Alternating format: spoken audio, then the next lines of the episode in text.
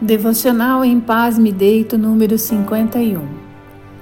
Que a graça e a paz do Senhor Jesus estejam com você hoje e sempre.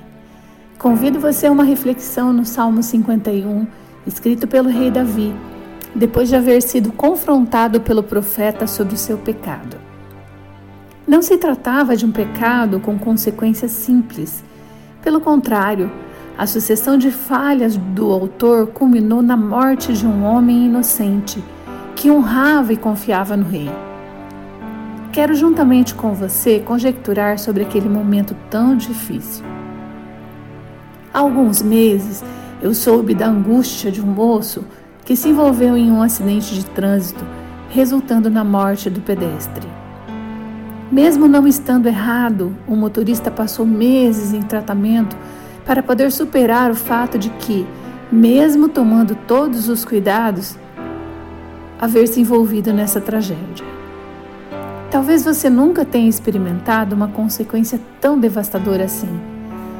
Mas eh, todo pecado gera em nós uma insatisfação, uma inconformidade que vai corroendo gradativamente o corpo e a alma.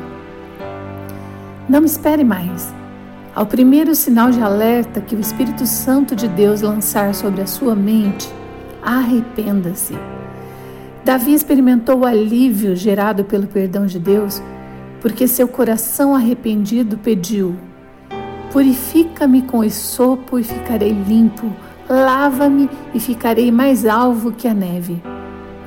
Que possamos fazer do Salmo 51 nossa oração diária ao Senhor. Querido Deus, que os nossos pecados sejam purificados pelo sangue de Cristo derramado na cruz por nós. Pois não há pecado que resista ao sangue inocente do Senhor Jesus.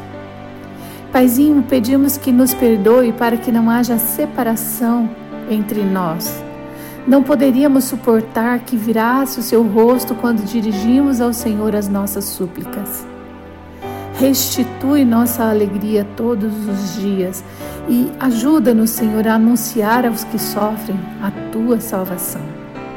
Não te retires de nós, Espírito Santo,